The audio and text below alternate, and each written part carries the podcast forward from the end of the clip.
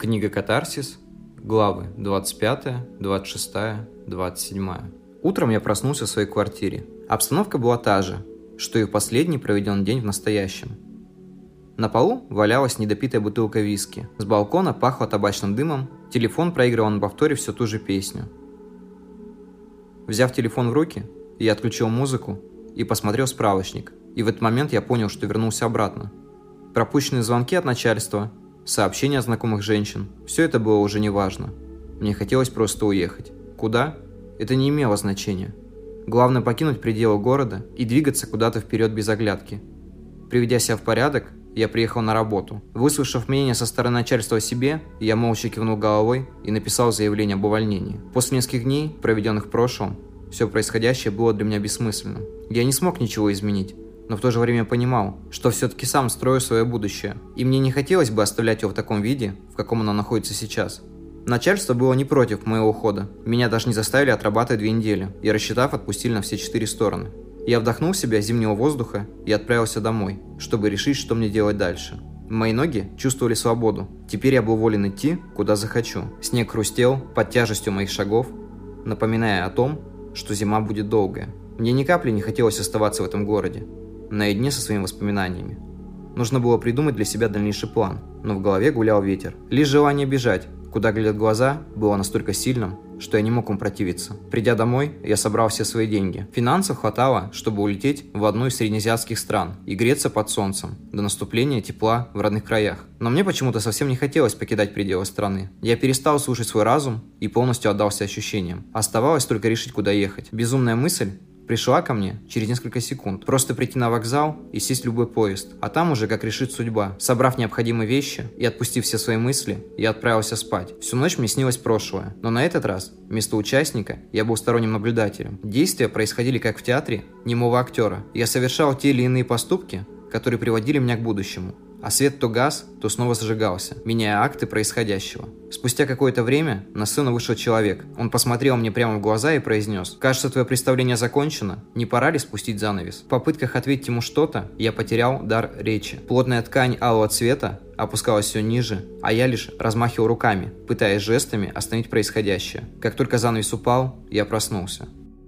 Перед тем, как уехать, мне хотелось встретиться с Николь. Я пытался ей дозвониться, но телефон был отключен. Все страницы в социальных сетях были удалены. Мне не осталось другого выбора, как поехать к ней домой. Я понимал, что это довольно глупая идея, ведь Николь могла не быть дома. Или того хуже, она могла быть не одна. Но я должен был с ней увидеться и поговорить. Морозное утро бодрило меня сильнее, чем крепкий кофе. Природа погружала в зимнюю спячку. Когда я добрался до города, пошел первый снег. Я вдруг вспомнил, как раньше в детстве любил выходить на улицу и ловить руками первые снежинки, которые за секунду таяли на моих ладонях, исчезая, словно их никогда и не было. Такова жизнь, таковы мы. Напоследок я решил снять ту самую квартиру, чтобы последний раз провести там ночь. я планировал уехать на следующее утро, сам не знаю куда. Просто взять и поставить точку в этой истории. Мне было все равно, что будет дальше. Я был настолько измотан от себя самого. Внутри росло осознание того, что главная проблема моей жизни – это я сам. Я почти дошел до того самого дома, с которым меня роднили воспоминания. Хозяйка квартиры уже ожидала меня возле подъезда. «Надолго ли на этот раз?» – приветливо спросила она. «Сегодня в последний раз, завтра уезжаю. И вряд ли уже вернусь в ваши края. «Ну что же вы так критично? Тот, кто не уходил, тот не возвращался. Как в той старой песне», – с улыбкой ответила она. «Вы у нас частый гость, поэтому всегда будем рады. Ключ оставите в почтовом ящике». Я улыбнулся ей в ответ. Кажется, этот человек даже не понимал, что был тем самым посредником между изменчивыми событиями моей жизни. Она делала намного больше, чем могла себе представить. Мне хотелось обнять ее на прощание, но подобный порыв сентиментальности был бы лишним. Я помахал ей рукой и скрылся за домофонной дверью. Лифт был сломан, и я шел пешком. Щелчок замочной скважины, и я уже в квартире. Внутри возникло ощущение, что я уже дома. Эта квартира стала мне роднее места, где я жил. Каждый день менялись постояльцы, Некоторые оставляли после себя что-то, будь это мыло, заколка или подарочный магнит от доставки еды. Все эти вещи были для меня в какой-то степени дороги, словно принадлежали мне. Я достал тетрадь, чтобы сделать несколько записей, но не обнаружил в сумке ничего подходящего. В надежде найти хоть что-то, я обыскал всю квартиру, но безрезультатно. Сев на пол в комнате, я увидел, как под кроватью что-то блестит. Протянув руку, я достал ручку, а с ней вместе записку, которая была намотана поверх нее. Содержание послания было следующим. «Я не знаю, зачем я пишу тебе это, зачем все это вообще нужно, но я точно знаю, что ты найдешь ту записку. Когда мы впервые встретились, я так долго пыталась понять, откуда твое лицо мне так знакомо. Ты для меня словно гость из другого мира. Пока ты спал, я смотрел на тебя и думал, откуда ты. Как вдруг вспомнила, что ты есть именно тот человек, который, дав свою зажигалку, оставил меня без ответа на мой вопрос. Ты тот, кого я хотела встретить снова, чтобы узнать. Но моя жизнь идет совсем не в шаг с твоей. Ты настолько близок мне, так же, как и чужд. Возможно, мы еще встретимся. И я задам тебе тот самый вопрос. Но захочу ли я действительно узнать правду? Снизу была подпись «Николь». Дочитав записку, я понял, что потерял логическую цепочку происходящего. Я решил попробовать позвонить Николь в последний раз, прежде чем отправиться к ней. К своему удивлению, я услышал гудки, и мое сердце замерло в ожидании. Через несколько секунд я услышал ее голос. «Ты как всегда вовремя. Я только что включила телефон. Где ты?» – с дрожью в голосе спросил я. «Там же, где и была пару дней назад. Дома. Мы можем увидеться? Я могу приехать в любой момент. Давай лучше я». Почти перебив, произнесла она. «Скажи только адрес. Тот же, что и в первый раз. Я буду через пару часов. Хочешь выпить? У меня сегодня точно есть повод. Какой же?» «Сегодня мой день рождения. До встречи», – произнесла она и положила трубку. Мне нужно было подарить ей что-то, и я понимал, что, скорее всего, мы больше не увидимся. И это должно было быть что-то памятное. Времени было не так много, и я отправился на поиски. Пройдя несколько торговых центров, я почти потерял надежду на то, что выберу что-то нужное. Моя проблема была в том, что подарки я не умел дарить. Обычно я их заменял деньгами. Я всегда был сторонником того, что человек сам может купить себе то, что ему необходимо, и проще подарить ему эту возможность. Но этот случай был не из таких. Мне нужно было выбрать нечто особенное, что, возможно, будет напоминать обо мне всю жизнь, ну или пока не утратит своей иллюзорной вечности. Оставался всего час, и мне нужно было сделать выбор. Сев на скамейку в торговом центре, я вспомнил методику, которой обращался в те моменты, когда не мог найти ответ на свой вопрос. Закрыв глаза, я сфокусировался на своем внутреннем мире и спросил его, что я должен подарить человеку, чтобы меня запомнили. Вместо одного ответа я получил целых два. Первый из них пришел в прямом смысле визуально. Я открыл глаза и понял, что сижу напротив книжного магазина. В то утро, когда мы с Николь последний раз были вместе, мы практически все время разговаривали о книгах. Я делился мнением об авторе, рассказы которого цепляли меня просто до безумия. Чарльз Буковский. Это один из людей, которые прожили свою жизнь так, как им это действительно хотелось. Он был самим собой от самого рождения до смерти и успел написать множество довольно интересных рассказов о своей жизни. Недолго думая, я купил книгу если бы мне дали деньги на подарок мой день рождения, я бы поступил абсолютно так же. Второй ответ пришел мне на выходе из магазина. Я наткнулся на полку с дневниками, и один из них мне понравился до безумия. Черная кожаная обложка отлично сочеталась со вставкой в виде песочных часов по центру, а сверху были одеты два ремешка. На выходе я купил еще подарочный пакет и букет роз. Поймав машину, я поехал в сторону дома. На улице уже темнело, в свете вечерних фонарей были видны падающие хлопья снега. Звезды зажигались на небе, и я почувствовал сильное желание жить жить так, как не жил никогда. Я вдохнул холодного воздуха и замер в этой ночной тишине. Мне так хотелось быть счастливым. Просто находиться в гармонии с самим собой, улыбаться каждому моменту и тихонько забывать прошлое. Ведь старина Карнеги был прав.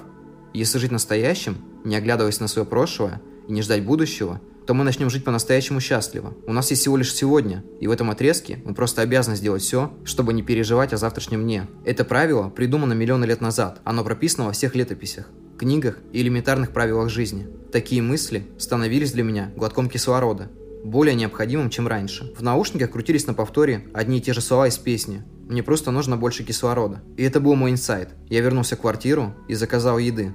Время до приезда Николь измерялось в минутах. Складывая книги в подарочный пакет, я понял, что дневник не должен быть пустым. В нем точно должна быть какая-то надпись. Первое, что пришло в голову, это цитата, взятая из одной из только что купленных книг. Не раздевайте мою любовь, там может быть манекен. Не раздевайте манекен, а вдруг там моя любовь. Дописав, я закрыл глаза и в эту секунду понял, что начал чувствовать окружающий мир, стены, даже столик возле кровати. В них было что-то живое. Во все материальные вещи вдохнули что-то нематериальное. Одним словом, жизнь. Когда-то давно мне рассказывали о том, что в этом мире каждый микрон и есть частица Бога. Все, что существует вокруг нас, есть Он, в том числе и мы. Зазвонил телефон, я нажал на кнопку и открыл дверь.